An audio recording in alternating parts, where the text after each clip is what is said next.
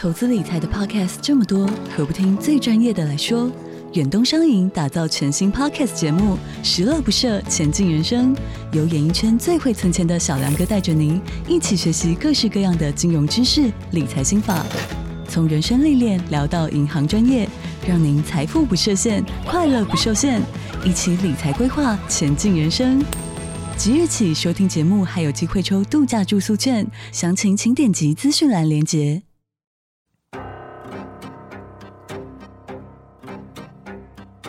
本节目内容可能包含血腥、暴力以及令人引起不安的情节描述，请听众斟酌收听。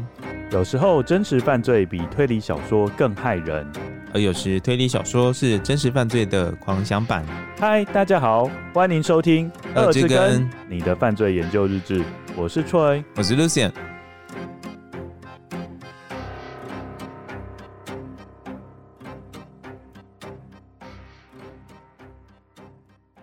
各位根友，大家好，我是 Troy，我是 Lucien。我们终于要讲到 Boston Strangler 的最后一集了，而且我们中间还隔着寄情的请把门锁好，所以有些根友真的等很久。我出差半个月了，而且又确诊。对，在澳洲确诊，因为其实我有在我的 IG 上面 po 了一下动态，然后有蛮多跟友关心我的。哦，真的哦？那有没有泪流满面？在澳洲异乡。我其实，在澳洲就泪流满面，就是我写我的状态不是很好啦，就整个因为确诊，然后又要照顾我老板，一直在吸收他的很多负面情绪，所以有一天晚上我就是在房间看那个 Glee，你知道 Glee 吗？我知道，我就是看我那个最喜欢，我就是看，因为有一季是我最喜欢的一集，我常重复看那一集，是圣诞节那一集吧？对，哦，然后我就整个爆哭，尤其是最后他唱最后一首歌的时候，嗯，对，然后我就整个在旁边爆哭。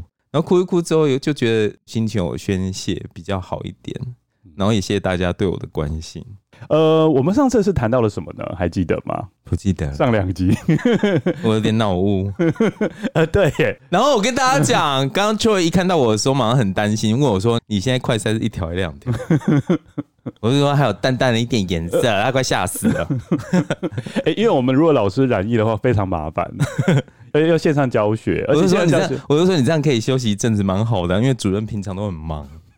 主任平常有很多会，不行这样子。嗯，啊，主任确诊了，呃，拜拜，然后就 很开心，可以在房间里面这样跳舞跳舞。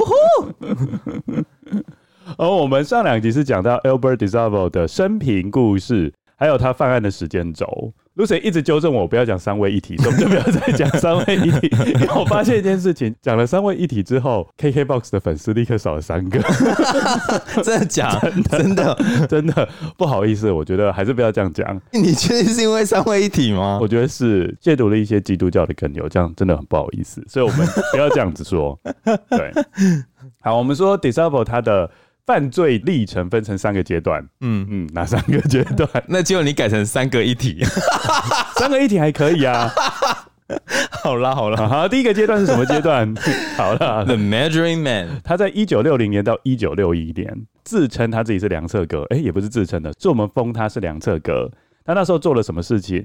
就是很喜欢帮人家量身体，然后如果情投意合的话，还会跟别人做爱。嗯，好。第二阶段是一九六零年到一九六二年，接近两年的时间，嗯、他闯入了超过一百间的公寓，把妇女绑起来，然后进行性侵犯。所以这边开始会违反被害人的意志喽。到第三阶段就升级了，在一九六二年开始就用勒杀的方式夺去了十三个人的性命，媒体就称呼他是 Boston Strangler。嗯，这三个身份都是 Albert DeSalvo 所扮演的。那我们今天的故事是讲 Albert 被捕后所发生的一切，因为一般的 serial killer 通常是被捕后，那差不多故事就结束了。嗯，但是我觉得 Albert DeSalvo 比较特别，他被捕之后，我觉得故事几乎是才开始。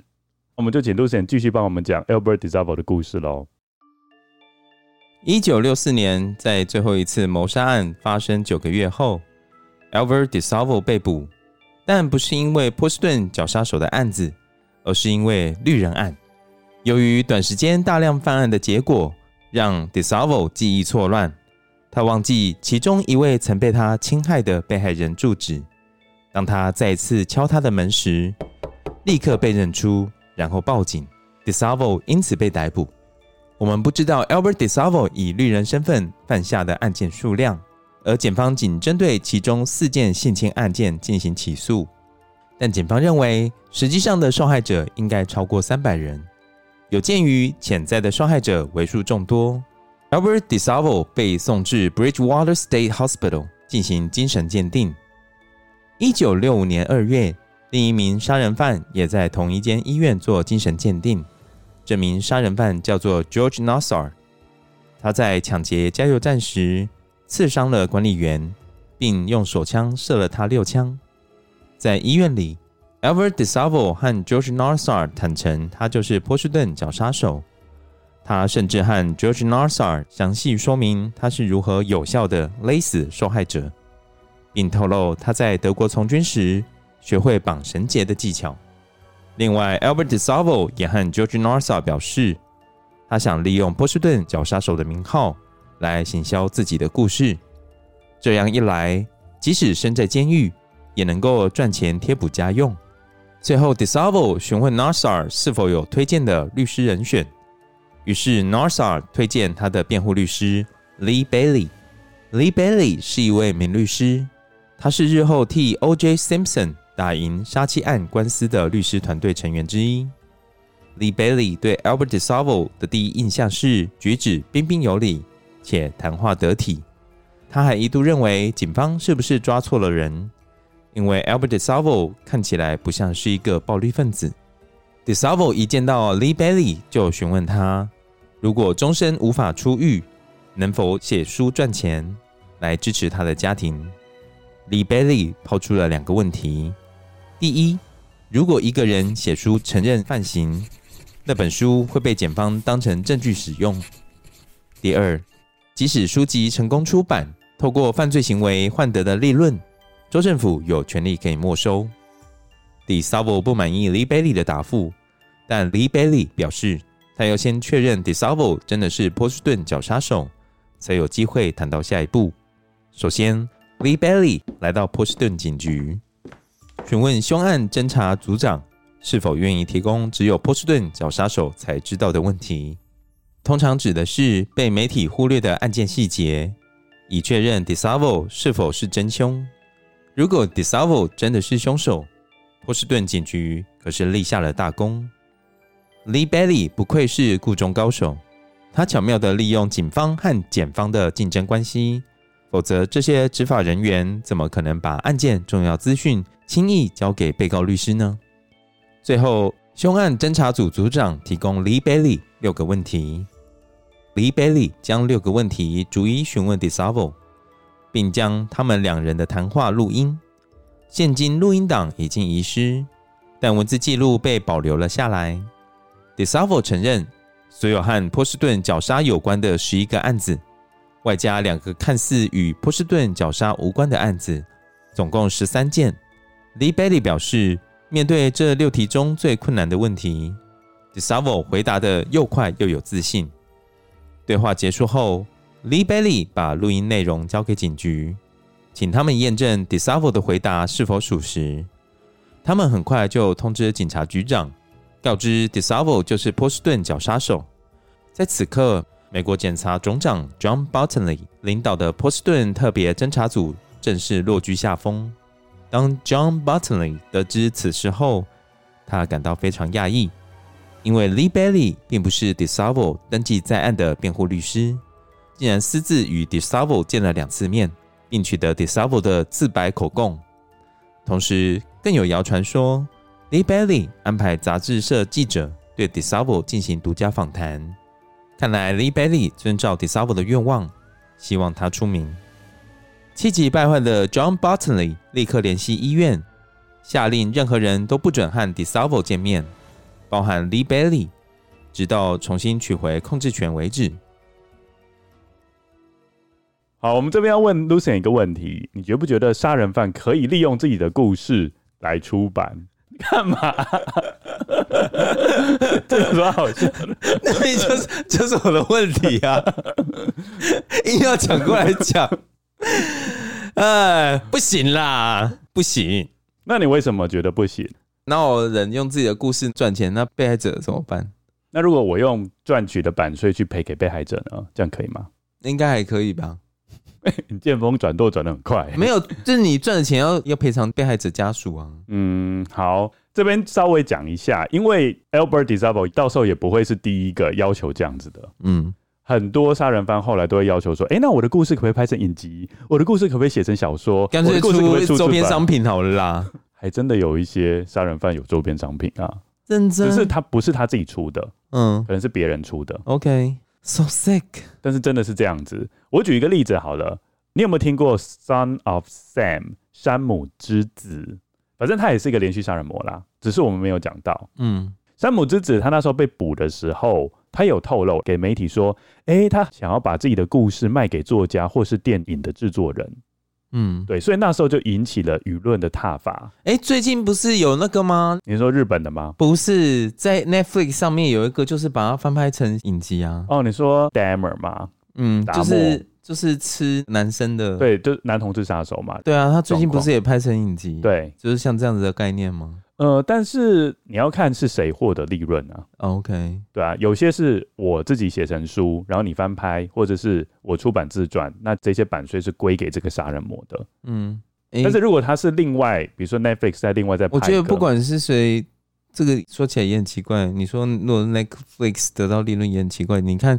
刚刚不在讲说，也有路人帮杀人犯出周边商品，对，然后所得也是他自己所有。可是你觉得这样说那个路人所有？对啊，嗯、那你觉得这样没有很？我觉得第一个看你拍摄的角度，没有就那个刚刚说卖周边商品这个，我就觉得他好像在支持他啊。对，卖周边商品有那种感觉。对，那你觉得影集就不算就对了。影集的话，你要看他的拍摄角度。你说他的，因为有些的拍摄角度是说。我是希望这件事情呈现给大家，但是我想要教会大家一些事情。我觉得你像用纪录片的概念，是不是？对，因为纪录片我觉得绝对没有问题啊。嗯，就看纪录片是比较比较中立的，就看你有没有忠实还原事情的真相。因为我觉得很多事情是说，假设我是杀人犯好了，嗯，然后我写出来的书，他的立场我觉得会有点偏颇。哎，中立这个字是不是叫 neutral？对，突然想到这个字，想要练习。你你是 在澳洲待太久了，要一直讲英文，现在转换不过来。没有，好，就回到刚刚那个问题嘛。嗯，如果一般的杀人犯在写自己的自传的时候，难免会带着帮自己讲话的立场来写嘛，所以我觉得可能会对被害者造成二度伤害。嗯，因为他们可能会粉饰太平，说啊这件事情其实错不完全是在我，在谁谁谁，他会把这个错归责于其他人。是有可能的，那这个就可能会造成被害人觉得，这时候编辑就很重要啦，啊，说把这个修掉嘛，对，删掉，不能这样写。掉，不能这样，就是你杀的，就是你要认错，对，但是他们不一定会这样子写，嘿，所以被害者看了之后，他们可能会觉得说，哦，你就是在逃避责任而已。那我在这边回到刚刚讲山姆之子的部分，他不是那时候放话说他要自己写故事，然后把故事卖给电影制作人这些等等。导致美国通过了一个叫做《山姆之子》的法案，严禁出版商以盈利为目的出版罪犯的回忆录，除非你的所得是全部拿来补偿被害者的家属，你才能这样子做。刚刚 Lucien 还有讲到 O.J. Simpson 的案子嘛？那个案子在美国当时候是闹得很大，O.J. Simpson 他那时候涉嫌杀害了。一个他老婆啊，前妻啦，还有第二个是他好朋友。那那时候在刑事的部分，后来被判无罪。对，但是在民事的部分，其实他好朋友有跟他求偿的。然后他后来求偿的金额被判了三千万美元。嗯，那后来 O.J. Simpson 有针对这件谋杀案出了一本书，叫做《If I Did It》，就是如果我有做这件事情。嗯，他的意思是说他没有做啦。他只是假设立场说，如果我有做，那这本书版税的收入全部都给被害人的家属，就是他的好朋友。嗯，所以如果后来书有出，后来书有出，而且也卖得很好哦。然后后来这些版税收入就给被害人当成补偿他。那这个是西方世界的部分，我来讲一下东方世界好了。哎，可是我我先问一个问题哦，就是那你觉得这些连续杀人魔出书是 OK 的吗？原则上是没有很赞成呐，就是他以他自己的名义出书，因为我总是认为说以他自己名义出书，他一定立场是保护他自己的。嗯，他或许会归咎于他可能整个成长的历程，他有受过哪些创伤，他可能会把面向着重在那边，而不是着重说他犯了哪些事情，然后做错了什么。嗯，对，我觉得很有可能会是这样。不过基本上应该不会很详细的去说明他怎么杀人的吧？不一定哦，他也可能很详细的描述啊。那其实这种书很很容易误导人呢。我跟你讲一个，刚刚不是都在讲西方世界吗？而且会变成一种模仿犯教学的这种感觉。写这个书是很有争议，是就是这样子啊。嗯，我补充一个好了，就是刚刚不是讲西方世界的事情，嗯、那现在我讲东方世界。东方世界不知道你有没有听过一个少年 A？我只听过少年派。哦，少年派好多了啦。嗯、少年 A 讲起来有点可怕，是发生在一九九七年的案子。凶手本身是一个未成年的小朋友，对，只有十四岁。他涉嫌杀害了另外五个小朋友，而且而且比较可怕的是，他把其中两名被害者的头把割下来，然后放在校门口。对，这个案子是日本神户连续儿童杀伤事件，它是一个小孩子杀小孩子的事件。好，但是他被关进去了，对不对？嗯。但是比较值得讨论的是，他在三十三岁的时候，他出狱了。他写了一本书，他还可以出狱啊，因为他是未成年人嘛，你不可能判他无期徒刑啊。他在犯案的时候，嗯，法律还是针对未成年人是有保护的。你看，他叫做少年 A 哦，嗯，代表说那时候媒体是禁止把他的真实名字说出来的。嗯，对。那我们再回到刚刚，就是他出狱之后，他就出了一本书，就是他的自传了。写少年 A 的故事，对，写他的故事。他其中有一段写说，他小时候就很喜欢虐待小动物，嗯，然后他把他虐待猫咪的事情写的巨细靡遗，写在那一本书里面，嗯，然后那本书后来就出版了。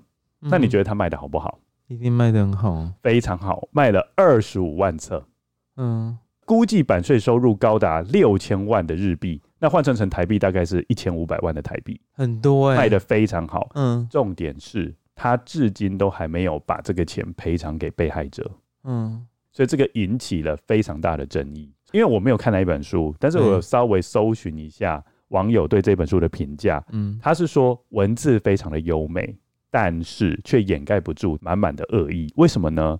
因为他在这本书里面把他所有的过错，至少好了，即使不是所有，把部分的过错归责于他死掉的奶奶，还有他的爱犬。他，他的爱犬，Seriously？嗯，他的爱犬，对，他把过错归责于这两个。What？对，所以你就那他现在少年 A 他出狱之后还有犯案吗？哦，少年 A 出狱之后没有犯案，OK，但是他靠这本书赚了很多钱，重点是他还不赔偿给被害者哦。目前听说是这样子，嗯。对，所以这个部分真的还蛮值得讨论的啦。嗯，就是关于 DeSalvo 到我们刚刚讨论的这几个例子，Son of Sam、O.J. Simpson 到少年 A，嗯。那我觉得各位跟友可以有自己的想法，究竟一个杀人犯靠着自己的故事写书卖钱是合理的吗？那如果他能写书卖钱的话，他是不是应该受到一些限制？啊，那些限制应该是怎么样？你自己的立场是觉得？我觉得这个很很像一直在踩边线呢，啊。因为你不知道你写出来的书，你的读者会是谁？这些读者会不会吸收了怎么样的知识，或者是变成一种手法？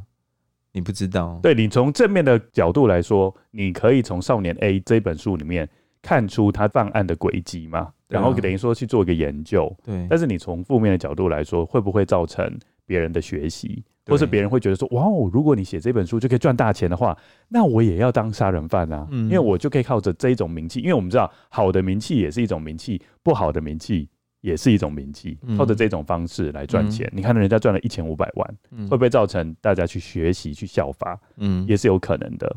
而且说不定我再讲回来，就是你知道那个 Boston Strangler 他犯案都是在哪一个街吗？你有印象吗？我在上一集的时候我都挺奇怪哦。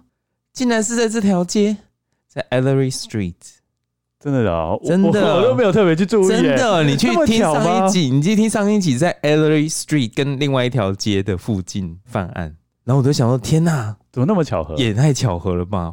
我们下一次讲多尾猫，大家就知道说，他真的跟 Boston Strangler 有很多雷同的地方。好，当然最后的犯案动机不是啦。嗯嗯，你觉得 Albert Desable 被捕的状况呢？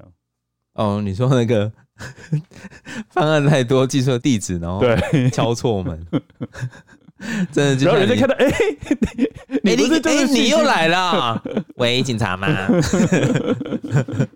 是不是很笨？对啊，蛮笨的。嗯，方案太多，他没有执行通勤模式。哦，你的意思说他没有到别的地方？对，他都一直在同一个地方，所以才会叫错嘛。就然后用通勤模式，或者就比如说，嗯，今天去 California 好了，这样。然后就是这一周，然后嗯，今天换个华盛顿 DC，然后在这边，那就绝对不会重复。对啊，他可能就一直在附近周围一直放啊。对，他一直在舒适圈，他没有跨出，而且他们都没有做记录。对，哦，这一家有做过了，门牌号码要记起来哦。对，换下一家。好，那我们接下来请主持人继续讲故事喽。在检察总长 John Bottomley 正式接管 DeSalvo 的案件前，Lee Bailey 继续对 DeSalvo 做了更深入的调查。尤其是针对他幽微的内心世界，他认为 DeSalvo 对案情还是有所保留。于是 Lee Bailey 找来与他合作过来自洛杉矶的催眠师 Dr. William，希望能透过催眠的方式，将 DeSalvo 没有表露的深层想法，也就是潜意识给引出来。于是 Dr. William 依约来到医院，和 DeSalvo 两人在一间牢房里会面。DeSalvo 坐在木椅上，穿着囚服。Dr. William 和他面对面，坐得很近，两人的膝盖几乎要靠在一起。牢房里空无一物，没有可以拿来当做武器的东西。Dr. William 利用他的手指摆动，边用言语提醒 DeSalvo 放轻松，让 DeSalvo 陷入催眠情境。不久后，DeSalvo 闭上了眼睛。接着，Dr. William 指示 DeSalvo 在脑袋中想象一个月历的影像，月历上的日期是一九六五年三月二十日。接着，他要 DeSalvo 想象自己伸出手，把月历纸不断撕去，时间也开始不断倒数，直到一九六三年九月八日，那天是 DeSalvo 勒死第十一个受害者 Evelyn Corbin 的日子。我们不确定为何 Dr. William 选择了这个日期，但 DeSalvo 开始陷入回忆，并说出当天的场景。我走进前门，门铃声响起，我进去，一路靠左走。我打开门，开始和他说话。那个女人说：“谁派你来的？”“我是大楼管理员，你的浴室有问题，我要查一下。”稍等一下，我正要去叫他。女人把我带到浴室。当她进入浴室时，身体背对着我，然后我把刀架在她的喉咙上。我把她带到床上。她说她不能做任何事情，医生嘱咐她不行做。她叫我别伤害她。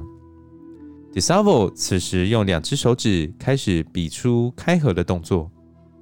Dr. William 原先以为是女性性交腿部开合的姿势，但当 Desavo 说了一个名字，Dr. William 终于明白那所代表的意思。Desavo 说：“Judy，那是他女儿的名字。Desavo 的女儿生下来腿部畸形，需要做复健，而 DeSalvo 常常协助女儿做腿部训练，让她的腿如同剪刀般来回开合。”整个过程中，患者会非常的疼痛。说出女儿的名字后，DeSalvo 开始啜泣，并低声说：“我在伤害她，但我并没有这个意思。事实上，我在帮助她。” DeSalvo 和 Dr. William 说：“有时你为了要帮助人，只能伤害她。” Dr. William 开始不断逼问：为何 DeSalvo 要伤害那些妇女？但却认为自己在帮助他们，试图用这种突然下结论的方式吓唬 DeSalvo，看能不能让 DeSalvo 说出什么话。DeSalvo 崩溃了，他突然发出凄厉的尖叫声，猛力的从椅子起身，把 Dr. William 撞开三到四公尺远，接着用手掐住催眠师的喉咙，将他推到牢房的墙壁上。情势看起来很危急。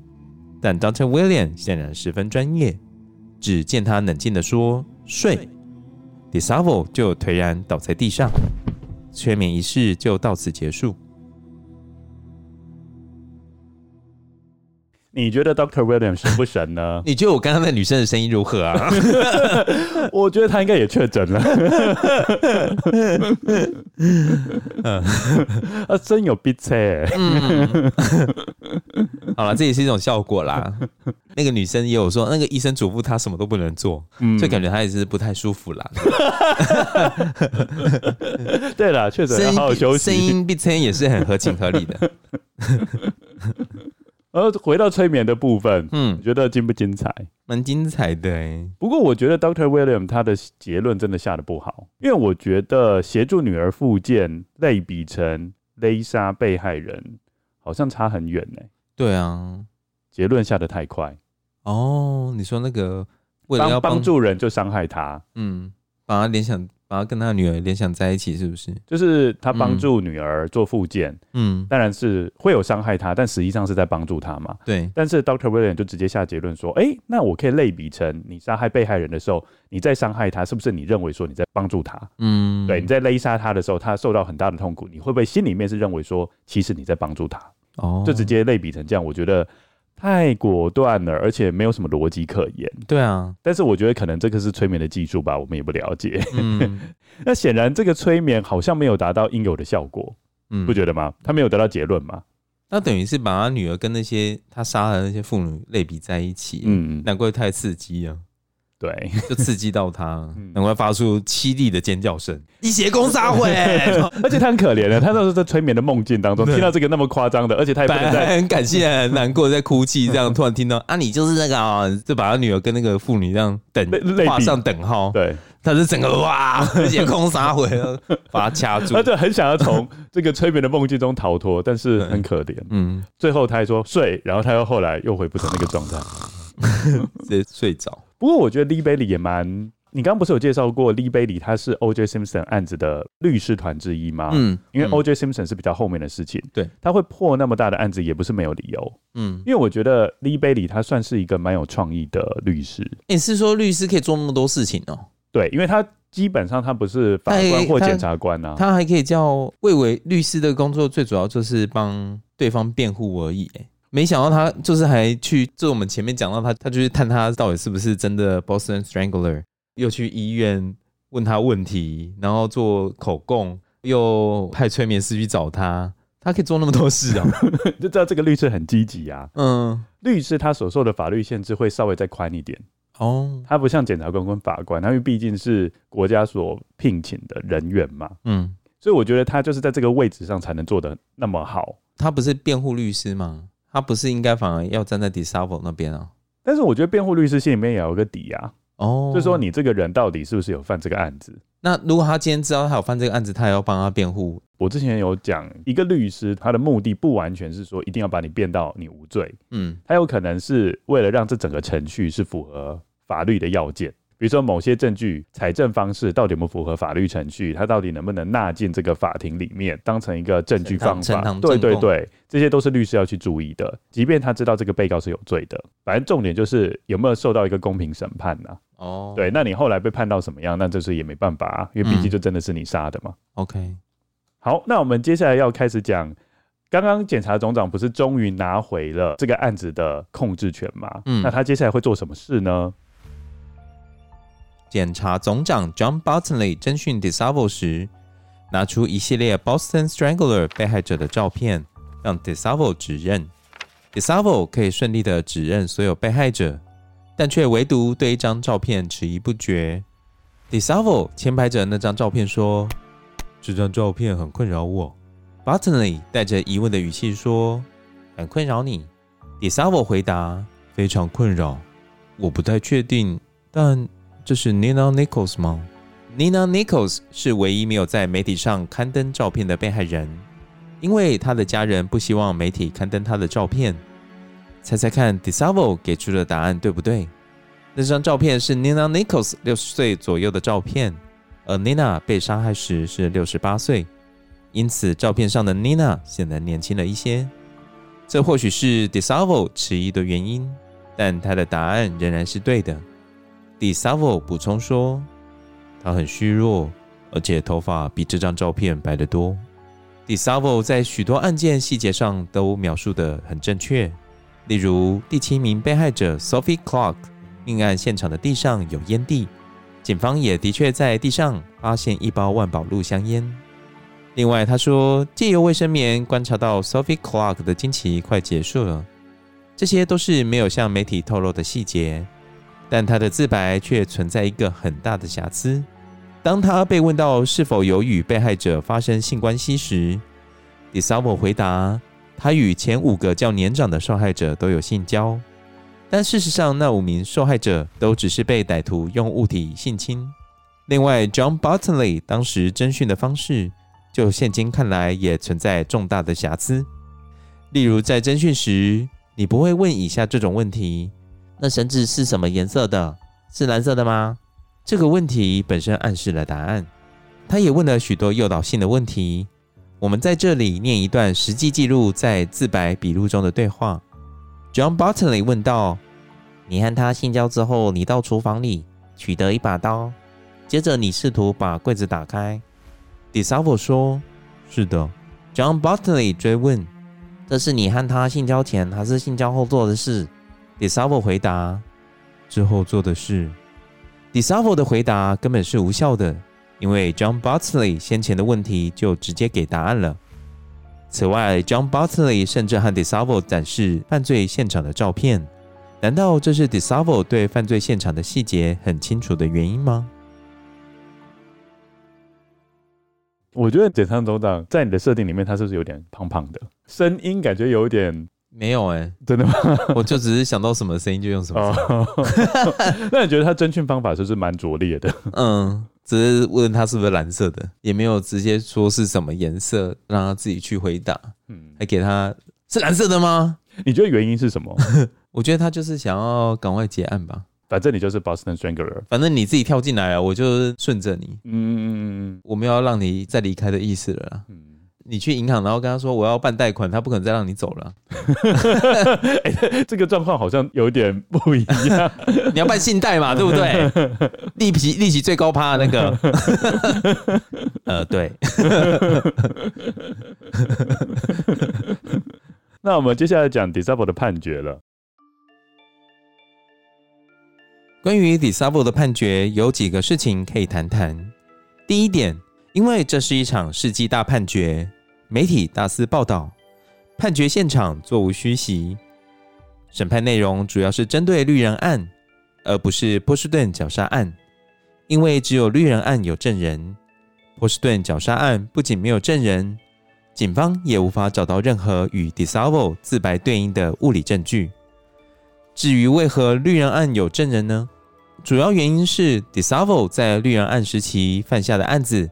实在是太多了，警方认为至少有三百人。，DeSavo 则是宣称超过一千人。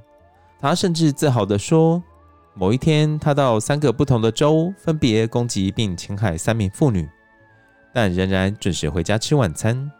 在这场审判中，有部分绿人案的被害人担任证人公开作证，他们不需要露脸，只需要发出声音回答。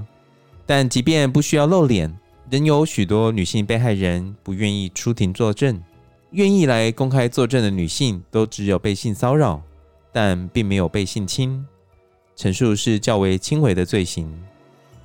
第二点，检辩双方同意全男性的陪审团，理由是受害者都是女性，怕有偏颇之余。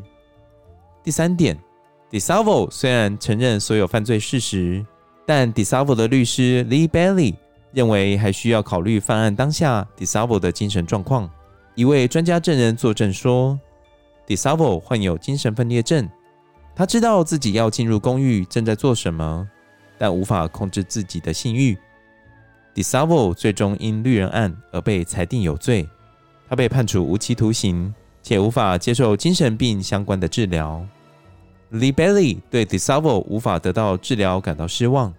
因为他认为这是能深入杀手的头脑，走出他们犯案动机的绝佳机会。他以麻州又烧死一位女巫来表达自己对这次判决的不满。最终，DeSalvo 没有被送往约翰霍普金斯医院，而被送回 Bridgewater State Hospital。代表 DeSalvo 不是被用来作为研究的对象，而是送回监禁精神病患的机构。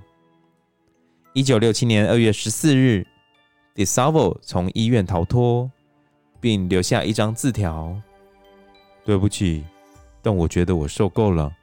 我就是不了解人和法律。我诚心的认为，我每天都在做正确的事。我觉得自己处理了几件麻烦的事情。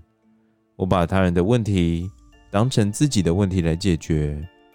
我只觉得社会不太想理解。”为何一个人最终会变成这样？我不认为我有能力可以伤害一只苍蝇，我连自己都不了解了，所以我怎么能期望你们能够了解那些令我感到自我厌恶的事情？我几乎无法相信那些是我做的。我的牢房房间里非常黑暗。信末的署名是 Albert H. Disalvo。事实上，Disalvo 是与同样身为罪犯的两名室友一起逃脱。他们偷了一支钥匙，并打开牢房的门，接着从电梯井逃逸，带着一把剪刀和装满糖果条的枕头套。Disavo 的越狱行为引发了全国的大规模搜捕。大约三十小时后，Disavo 在一家制服店被捕，然后被移监到最高戒备监狱 Walpole State Prison。不过，在这三十小时的时间，Disavo 又偷偷溜进一个妇女的家中。那位妇女正在使用吸尘器清扫家里 d i s a v o 偷偷躲在沙发后方，长达两小时。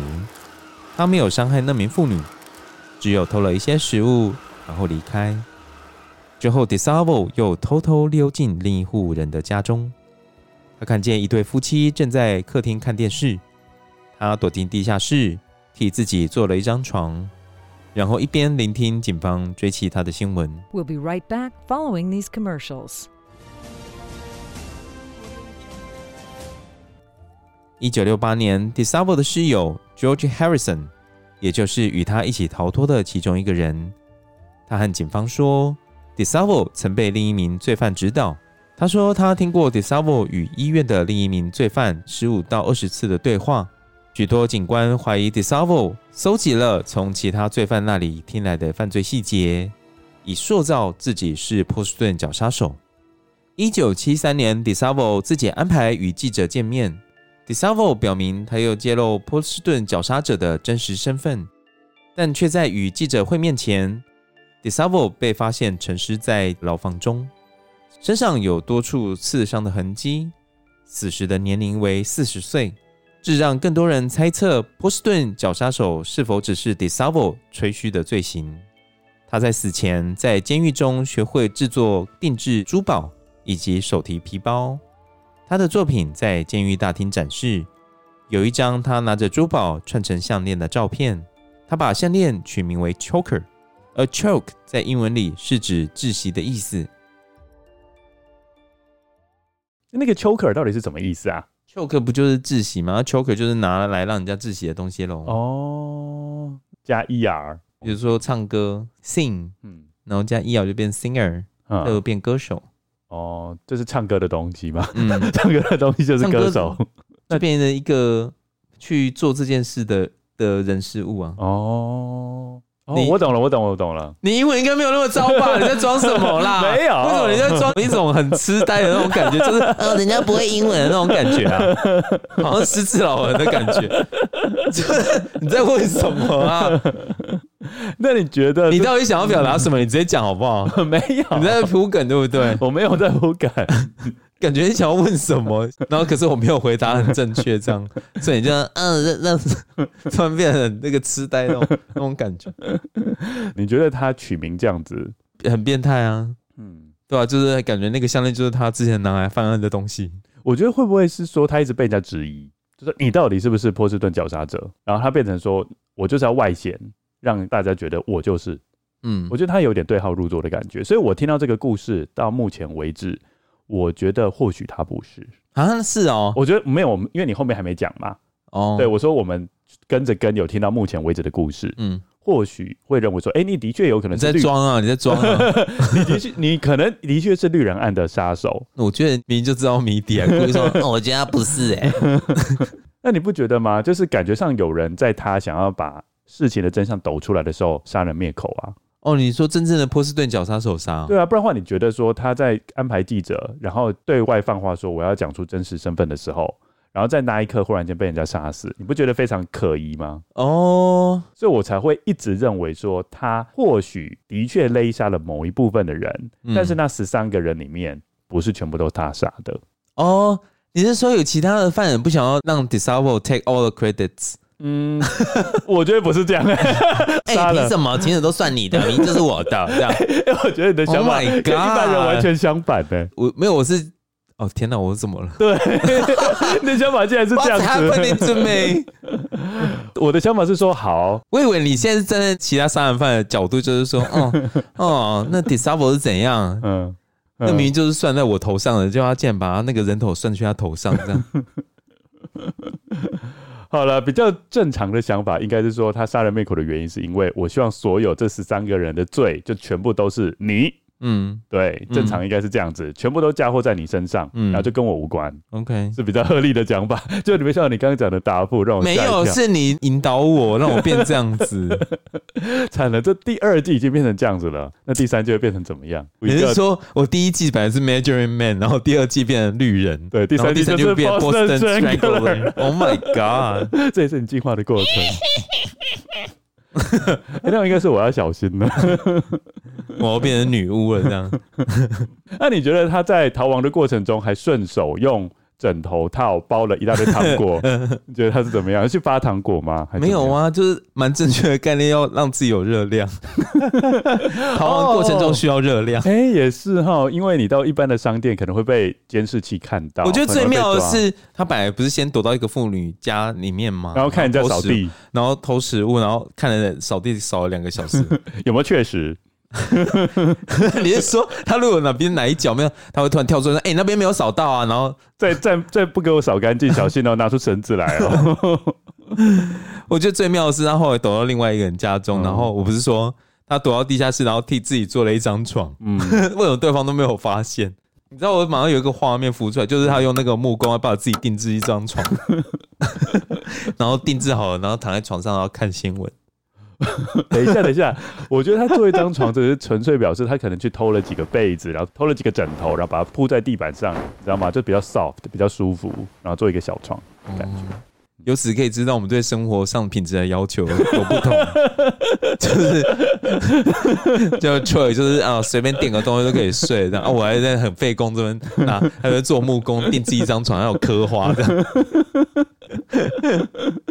哎，真的是这样啊！我平常有的时候到我自己的家，因为我的卧房是在二楼，嗯，然后我常常是都在一楼活动，然后我常常会做一件事情，因为我有的时候很懒，不想要跑到二楼去睡，然后我们。一楼刚好有一个合适，那我就会把棉被就直接搬到一楼，就干脆铺在合适那边，然后就睡觉。不想要去二楼躺那个很舒服的床，宁愿睡木板，然后铺棉被。哦，DeSalvo，接下来就要揭露 DeSalvo 到底是不是真实的 Boston Strangler。二零一二年底，两间法医实验室想从 Boston Strangler 的最后一名受害者。也就是 Mary Sullivan 的遗体，以及放置在遗体毯子上所发现的男性 DNA 与 DeSalvo 的 DNA 进行比对，但要发掘出 DeSalvo 的尸体，他们需要有相当的理由才被允许。于是，他们先利用 DeSalvo 侄子喝过的水瓶所遗留下来的 DNA 证据和未知男性的 DNA 做比对。由于罕见的 Y 染色体类型，他们确信 DeSalvo 的基因可相匹配的机会是百分之九十九点九。于是 DeSalvo 死后将近四十年，波士顿警察犯罪实验室挖出了他的遗体，取走了三颗牙齿和左臂上的一块骨头，并使用近年来才出现的高敏感技术进行分析。随后，波士顿检查犯罪实验室的主任 Donald Haynes 针对 DNA 比对结果做出解释。他说：“你必须搜索四个地球的人口总数，才能找到一个具有符合 DNA 特征的人。而 DeSalvo 的 DNA 具有这样的特征。”好，那我们现在来讨论一下，你觉得这所有的案子真的都是 DeSalvo 做的吗？嗯，是真的吗？那刚刚不是说比对结果令人满意吗？但是比对结果只有第七名被害者啊，他们只有第七名被害者的 DNA 证据才刚好跟 Disable 的一样啊，其他 Boston Strangler 的案子他们都没有物理证据啊。不管好，所以我个人认为是部分是部分不是，不然的话他也不会在想要吐露出 Boston Strangler 的真实身份之前忽然间被杀害。我自己的想法是，十三件中有部分是他做的，至少第七件是他做的嘛。但是有一些不是哦，所以你是说，实际上的 Boston Strangler 可能还可能没有、哦、没有没有伏法，没有被抓到。应该说 Boston Strangler 这个案子是有很多犯罪人所犯下的哦，因为我觉得基本上他们的 MO 就是他们犯罪的手法也不是完全都一致，因为有些有被性侵，有些没有嘛。请问 MO 是什么？我们之前有讲过了，就是犯罪手法。还有就是他们被害者的年龄也都不一致，嗯、有些年纪很大，有些年纪很小。可是我们不是有说，就是可能是进化的结果，对啊，所以我们要把所有的可能性都跟各位跟牛讲。OK，对，有可能是进化的结果，也有可能是他们根本就不是同一个犯罪人。哦，所以还是不确定。对，到目前为止，我是觉得答案是不确定的。嗯，那不知道各位跟友听完这整个故事觉得如何？好，不过我们接下来要做最后一个讨论。呃，我们知道 Disable 它的特色啊，就是他很喜欢跟被害者玩信任游戏。嗯，因为他不是会敲陌生人的门吗？Knock knock，对，假装自己是邮差或者是维修人员，然后看对方能不能。我刚刚说 knock knock，你要回答 Who are you？是这样吗？还是一首歌？没有啊，你没有玩过他们美国的游戏啊？Knock knock，然后你就 Who's there？哦，是这样子，然后就会回答一个很妙的东西。哦，真的，好，那你再讲一次。Knock knock，Who's there？Your dearest Boston Strangler，你最亲爱的波士顿绞杀手。对，那他们还会拿这个当什么梗？就是各种玩法，有的时候就是可能 Your mom 之类的哦，什么就是各种讲法啦，看、嗯、看你那个情境嘛，这就好玩嘛，对不对？就是动不动，他是他们的笑话之一，就是 knock knock，然后就是会一个梗这样子。那稍微讲一下信任游戏的部分。嗯，那我问一个问题哦，看 Lucien 有没有信任陌生人？好，假设 上次不是就玩过了吗？没有，不是我要讲那个黑与白那个，我要讲别的公司，我要讲别的。假设你家马桶坏掉，然后你请师傅来修，嗯、那你会全程看着他修理吗？不会啊，我可能就偶尔巡一看一下吧。所以你会偶尔巡，你也不会是完全不看，不会，我还是偶尔看一下。如果他发出很大的声响的时候。啊，做很大的声响，比如说你说修马桶，对啊，他可能突然 嘣什么，马桶被炸掉，呃 这是师傅在上大号，我我的气垫也被烫了，看有没有通了没有？嗯，你说修好了，然后再试试看可不可以通？嗯哦。哦嘟嘟喝啊！我给他喜欢绑赛，我不赛做短补哎！哎，我们不要讲这件事情的，我们是讲信任，你有没有 trust？好哦，嗯，我还是会偶尔看一下吧。嗯嗯，所以你还是怕说他可能会做一些事情这样子？是也还好，可是就是会看一下，关心一下，不要漠不关心。好，那我们。显然知道说，Disable 他一定有一个流利的口才嘛，嗯，然后才会让这些被害者很放心的放他进他们的家里面，嗯嗯。那我们现在就要讲说，为什么大部分的人对陌生人都有一定的信任程度，即使你心里面可能认为说我的信赖没有那么多，但是我实际上的行动，你还是会以信任的角度作为出发点，嗯。这边有一个理论叫做理性选择理论，哎，不过我觉得如果说今天。拒绝人家好像就会对人家觉得很不好意思哦，你是这样子的想法是不是？见面三分情嘛，然后对方又是陌生人，可是当他提出一个，那如果他是要进你家呢？哦，不行啊，哦，他跟我要钱，我也不会给他；要我填问卷，我也不填。那我觉得你还是蛮无情的人啊，真的哎。嗯如果推轮椅让我们卖东西的时候，就是有时候会买，有时候不会买。哦，那又还可以啊。好，那我们讲一下什么叫理性选择理论哦，就是一般人在行动前会理性的去衡量利害得失，然后做出决定。嗯，这个很合理吧？那他们曾经有做过一个信任游戏来衡量人跟人之间的信任，这个是在实验室做的哦。这个游戏涉及了两名玩家，假设你是玩家 A 好了，一开始我就先给你五元美金，然后我再跟你讲一件事情，就是如果你把这个五元美金给另外一个玩家 B 的话，我就再另外补十五块。这样玩家 B 就可以获得二十块，然后接下来玩家 B 有两个选择的权利，他可以把全部他拿到的二十块都留下来，哦、嗯，就自己用，或者呢，他可以把其中十块钱分还给你，嗯、玩家 A，嗯，就是等于两个人都得到十块，对。不过如果两个人要得到十块，首先要你先把五块给 B，才会有这个后面后续的行为产生。呃，理想情况之下就是两个人都得到十块钱嘛，对不对？嗯。但是因为我们这个信任游戏是涉及到两个陌生人哦，A 跟 B 彼此之间是不认识的。那你觉得，如果以理性选择理论，应该会是怎么样？理性选择就会衡量利害得失，再做出决定嘛。所以你拿到那个五块钱，你的反应是？我通常拿到这个，应该不会再给陌生人吧？对不对？对。你通常就自己保留嘛，那你至少可以赚五块，因为你给陌生人的话，搞不好他就私吞了，然后你后来也不会得到钱。但是很有趣的一点哦，他们两个彼此之间的确是陌生人，但是在真正做实验的时候，会发现大多数的玩家 A 都真的会把这个五块钱给玩家 B，嗯，然后玩家 A 跟玩家 B 后来都会得到十块钱。实验结果出来，他们就问玩家 A 啊，说：“诶，那你心里面真正认为玩家 B 会还钱的机会到底有多大？”他们估计大概是百分之五十，但是他们却愿意做这件事情，代表说他们低估他人可以信任的可能性，但是他们还是选择信任。我觉得这个游戏有一个瑕疵，诶，真的哦，因为这五块是你给 A 的，不是 A 自己本身的哦。你懂我意思吗？就是比如说，如果你今天这五块是你仅有的五块，对。你就不会给别人啊？这可是这五块是我平白无故拿到的，因为是游戏哦，要做实验的人给他的五块。反正我给出去，我也不会有损失啊。当然有没有很厉害？Mic drop，就是那个麦克风那个掉地上了这样。嗯，Take that。嗯，你没有想到有这一层吧？嗯，好，那他们提出了两种方法来解释啦。好了，还是让你继续啦，要继续解释。嗯。好，第一个解释是利他主义，因为一般来说呢，我们做的某些事情不完全都是对自己有帮助。怎么了？又在等我回答了？你又在等我回答，对不对？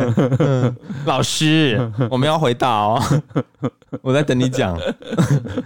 哎、欸，你真的是职业病哎，就是动不动都要等我回答。没有回答。欸、就在上课的时候都常常要这样做哎，就是你要做个停顿啊。然后看他会不会回答。哦呃，好啊，是老师，嗯，欸，那你会做一些利他主义的事情吗？就是纯粹帮助他人，然后自己没有获得任何好处。这个有啊，这个不是大家都会吗？其实有做过一件事情，我到现在印象很深刻，就是有一次我要去买中餐，我那时候上班要去买中餐，然后我就发现一个一个妈妈在，因为她那个自助餐隔壁就是一家诊所，那我就看到一个妈妈在那边，然后就一直看着手上自己的钱。我在数哦，对，然后我就觉得她可能是差几块钱，对，看差几块钱就可以看医生，所以我就直接问他说：“你差多少钱？”然后他就有点吓到，他就很支支吾吾说：“我差了多少多少。”那我就直接把我钱给他。哦，然后他就说了一段，我后来听同事说什么，那个是因为他我同事在旁边，他说他说念的不知道那是什么语，我们没有听过的，然后他就去。可以去看医生了这样，可是我觉得我反而愿意帮助这样子的人。哦，就是他不是主动跟你讨钱，对，你可以发现你很明显就是看到他在危机当中，嗯，你只要举手之劳，你就可以帮助到他，嗯，这种我反而很愿意帮助。可是如果是那种，因为有很多时候你帮助一个人，你不知道这个人是不是，因为有的人会装嘛，我当然不是说那种路边的流浪汉都是假的啦，我不是这样，可能只有部分呐，对。那那也有是真的需要，也有也有可能是不需要，然后他也是在那边的，也有这种。所以如果见到这种情况，我反而觉得这个他是真的需要，因为很明显。这种我就觉得我可以帮他。嗯，很合理，这个叫做利他主义。然后第二个解释是跟公众的声誉有关，因为有些人想要帮助他人，主要原因是因为要建立一个好名声。不过他们是认为说这两个 为了为了缴税。哦，好吧，你要硬是要把这个跟那么功利的东西扣在一起，也没办法啦。好，不过教授后来是认为说，我们刚刚不是有讲那个信任游戏吗？那或许跟这两个东西都不完全是有关系的。嗯，真正有关系的是，他们认为，因为毕竟我们现在是生活在一个文明的社会里面，那文明的社会里面大都市嘛，那你所碰到的人大部分都是你不认识的人。你碰到不认识的人，你要让这个社会能够运作的唯一方法，就是你首先要信任他们，这个社会才能和谐的运作下去。对，所以即使你心里面可能认为说我不应该信任他到百分之百，但是你还是会决定要信任他。你现在讲这个让我想到一件事情，就是我这次去泰国出差，嗯、然后我那时候在饭店有运动，然后就比较晚，差不多。你也太认真了吧？就是八点 八点多，因为哎呦，我跟你讲那间饭店。很棒哦，健身房还不错，蛮齐全。好，anyway，反正后来就是比较晚出来吃饭，差不多七八点，然后我就走在路上，然后他们就是大部分店都要关了，然后我就看到有一个人年纪蛮大的啦，哦，他就坐在路边的那个台阶上，然后我就看到蛮多泰国人愿意给他东西，就把他手上的面包直接给他，然后有人就开始给他零钱。哎，会不会他是和尚啊？不是，泰国很多出家的人呢，他不是和尚哦，因为他衣着就很明显是就一般人的衣着，一般人的衣着这样子。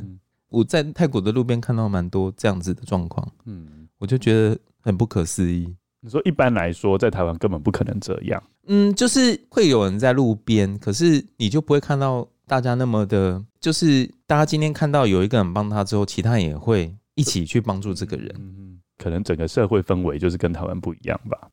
我要分享一下，就是你知道为什么我没有很喜欢外送平台吗？为什么？因为我心里面就有一个恐惧。什么恐惧？就是我心里面害怕的是说，如果他到时候送过来，里面是有 poison 在里面怎么办？What？嗯，哦，所以你觉得这也是信任问题吗？我觉得这是信任问题。我就觉得台湾人真的很相信。呃，这些陌生人，嗯，真的非常相信了。嗯，我怎么觉得你好像在讲另外一种犯罪手法？不是，我的意思是说，你看到、啊、这个外送平台有一个人帮你送食物过来，嗯、然后你竟然就很放心的把它吃下肚子里面。嗯，可是如果你真的怎么样，马上就知道是谁的问题啊。就算真的怎么样，但是你可能就真的怎么样啦。你讲的好像《甄嬛传》里面，然后从御膳房端出来的菜，经 经手了很多人，所以你不知道是谁下毒的那种感觉。可是那个很明显啊，外外送就只有这个人而已。对啊，就是。只有这个人或者店家、啊，不是 A 就是 B 啊，又不是像那个《甄嬛传》那种御膳房经手很多人，哎，这个要查起来就不知道是谁啊，这种这种感觉。哎、欸，讲到这边，很多人都敲完《甄嬛传》呢，你要不要做个回应啊？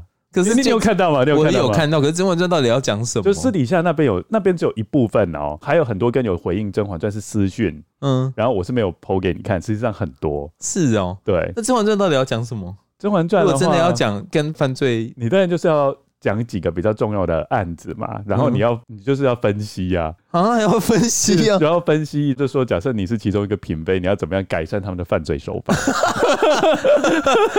因为有些犯罪手法显然是很拙劣的嘛。哦，对对对，好啦，你再想想看，反正第三季嘛，所以你觉得外送平台可以相信的原因，是因为他们很单纯？对啊，蛮单纯的啊，嗯。没有什么好，但是我还是觉得说，一个很很陌生的人忽然间端一个东西给你，而且我跟你讲不一定哦，因为有的时候外送平台的人，比如说放在指定地点，他就放在那边了，嗯，那难道你不会怀疑有一个路人过去下毒吗？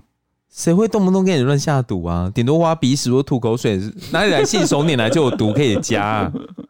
嗯啊，我问你，你说我太多疑了？对啊，你太多疑了吧？哦还是因为那东西摆在地上，让你觉得有点危险，有点不卫生。嗯，都有，还好吧。嗯，这个论文里面还有特别讲哦，我们相信理发师、水电师傅跟餐厅提供我们的服务，然后他们也相信在工作完成之后我们会付款。我不太信任不认识的理发师，那是因为他把你剪坏吧？对，有一次我去一百元快剪，就他把我剪得跟军人一样，我后来都不再去了。因为我就不信任他了，我只是说，嗯、呃，好，今天帮我稍微剪短一下，这样，他把我剪成去当兵的，哎，他的稍微真的有够夸张了，因为每个人的程度是不一样的，嗯，搞不好如果你说你要剪短，只讲剪短的话，他搞不好变成三分头，真的是平头，好夸张，你稍微他才稍微。真的帮你留了一点，这就很像你去吃快炒，然后你要微辣，就要给你大辣一样那种感觉啊。它的微也差太多了吧？嗯嗯。那你觉得最近你去餐厅，你会发现他们事先付款的比率有没有越来越高的趋势？嗯，因为我记得我以前我觉得小很小的时候，我觉得小吃店比较多是不用先付的，然后餐厅的话大部分比较，哎、欸、也不一定，要，要看状况。也不一定。但是你有没有印象中，我们很小的时候，几乎所有的无论是小吃店或是餐厅，几乎都是之后再事后再付。对，然后后来越来越多是事先再付。哦，这会不会跟信任感也有关系？也有，可是不是应该要反而是要相反吗？说应该要事先付？不是，我的意思是说，反而现在的人应该会道德感会越来越高，所以反而应该是会，因为现在我们知道国外有一些商店甚至是无人商店，嗯，但是那会逼呀、啊。如果你或者是直接结账的那种，都不需要靠店员的那种，嗯、对啊，所以应该是对人越来越信任，所以才会有衍生出这样子的店出来吧？嗯，对吗？呃，但是他们也损失了很多啊。哦，我有印象，我有看到新闻，嗯，就是很多人其实都故意没有结账就直接出去或怎么样。哦，我是觉得说以前的人情味比较浓啦，所以他们可能比较少人会吃所谓的霸王餐，大家都会乖乖付钱。嗯、但现在可能状况不太一样了。啊，我想的是跟你相反。嗯，好，那你觉得 Disavo 有没有滥用被害人的信任呢？有啊，嗯，要不然怎么有办法骗得了那么多人？而且那时候的社会氛围应该也是倾向于信任陌生人吧？哦，现在的话，应该美国是不可能。对不对？你说家里面都有枪了，对啊，你就踏进我的 territory，踏进我的家的附近，然后就开始警戒。嗯，接下来我要讲一下，下一集我们会开始讲多尾猫。讲完多尾猫之后，我们会再讲一个 Lucien 讲故事的单元。嗯，嘿，当然我们后面还是会有一点点讨论，因为很多跟友是说不要完全都讲故事啦，嗯、他们还是希望我们做一个讨论。嗯、那我应该会对这个故事做补充，然后接下来我们就先结束这一季。结束这一季之后，我们应该会明年二月份重新开张。那我们接下来要回应 Apple Podcast 的评论了，然后我们下一次要回应 First Story 跟 Mixer Box 的赞助留言。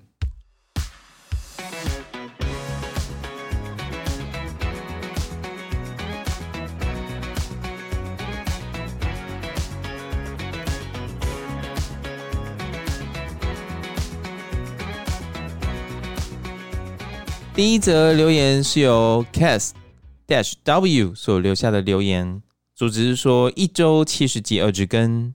留言的内容是说，首先要说希望心理师阿宝能多上节目，但必须请他放开拘束器。其实订阅这个节目已经很久了，可是迟迟没有收听，直到最近，原先以为会像很多相关类型的 YouTuber 一样走严肃的路线，想不到 Troy 和 Lucien 的谈话内容居然是这么有趣。从第一集一路听就停不下来了。当然前期确实有些让人诟病的地方，可是 Lucien 的幽默感完全可以抵消。由于结尾都会重复的那句“每周一集二之更”，刚开始听了几集后便看了下一集每集的更新时间，真的是每周不间断的在更新，就连一二季之间的间隔也很短暂。在台湾不可能靠 Podcast 赚钱。所以很惊讶，Troy 怎么有办法维持这么扎实的节目内容，同时兼顾更新速度？东方快车谋杀案还看了四个改编的版本，你们是时间管理大师吗？也因为 Troy 说过在上班时间当薪水小偷，而忍不住想象在其他教师、同事和学生旁边正搜寻、阅读和写着各种命案的 Troy。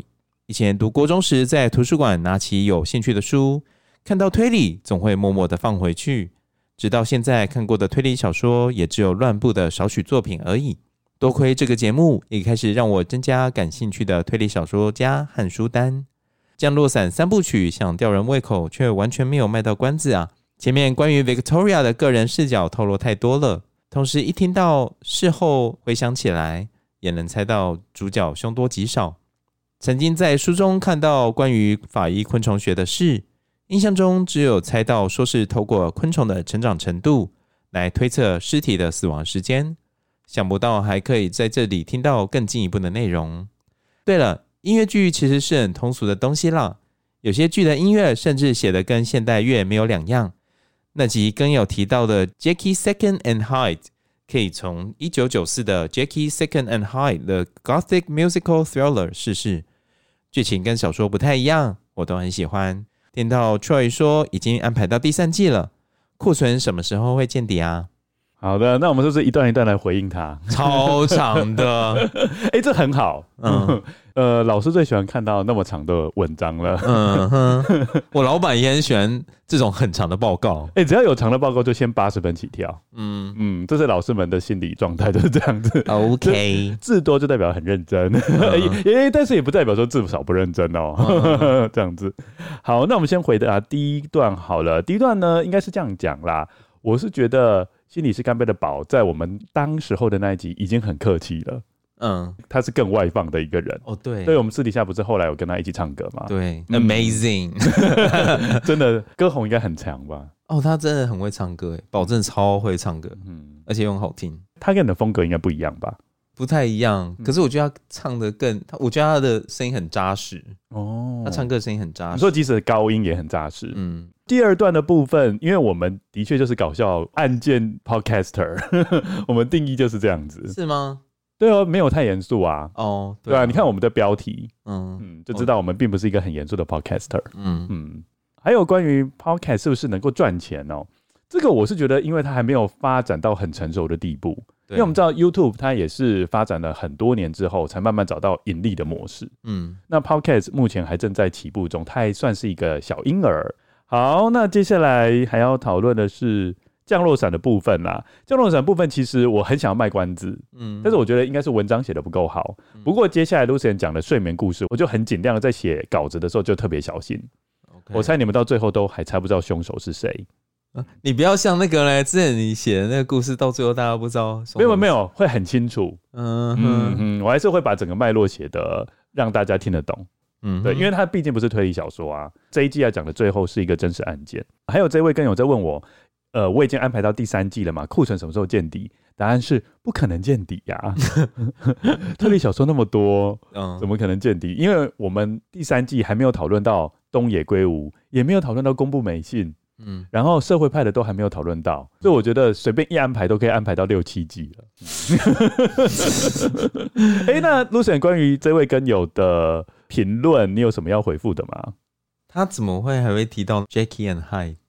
那个好像是在我们第五十集特辑里面的吧？嗯，还是这个是他提出来要我唱的，是他吗？我觉得应该不是，因为他这边想说那一集跟友提到的，嗯，所以代表说他应该是另外一个跟友。哦，他以第三人的所以他也知道这个 Jackie Second Second and Hyde。嗯，那可能是我们两个人是很有名吗？怎么大家不少人知道？应该是很有名，只是我们两个人稍微落伍一点。嗯，没有听过这个。总之，非常谢谢这位跟友给我们那么多的回馈。嗯，非常的认真。那接下来下一个，下一则是由取不到昵称的 SZSZ 所留下的留言。他的主旨是 Anna，内容是说声音太好听了，而且两位主持人都幽默感十足。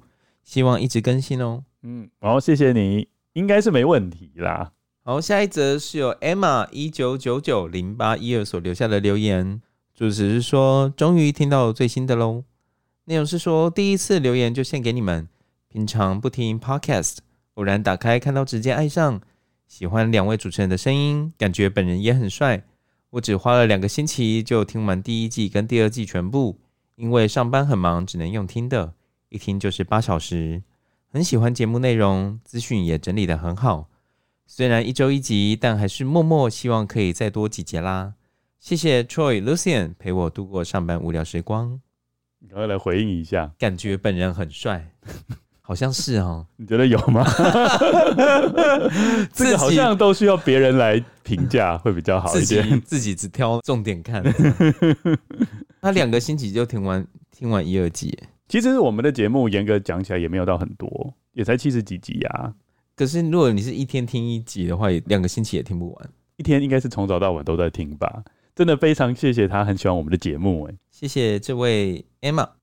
好，下一则是由 Wetwood 所留下的留言，主旨是说有推理小说加真实犯罪根本太棒。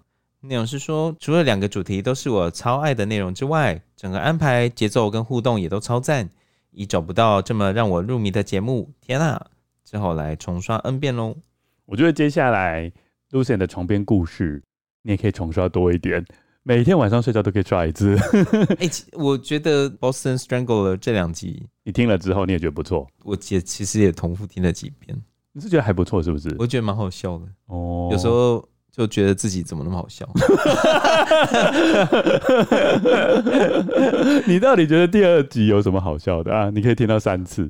你觉得笑点在哪里？因为我觉得这两集很好笑吗？为什么觉得还好？还是你觉得黑与白那边很好笑？还有那个梁英巴蒂啊，哦，哎、欸，那个倒是蛮好笑的。对啊，那种哎呀，那那个两英巴迪，然后我就觉得我有时候 装声音就是很很欠打，装的声音很欠打。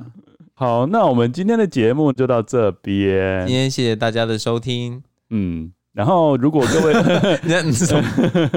各位跟友如果有空的话，可以到我们 IG 或是 Facebook 的粉丝专页跟我们多多互动哦。听众心有余力的话，也欢迎来 Mixer Box 或者是 First Story 给我们小额赞助哦。哦，对，还有就是我们 Apple Podcast 的留言又快要见底了，所以希望各位跟友可以多多留言哦。有一句名言说：“一周一节二之根，真实犯罪远离你。”说的真好。今天谢谢大家的收听，大家拜拜，大家拜拜。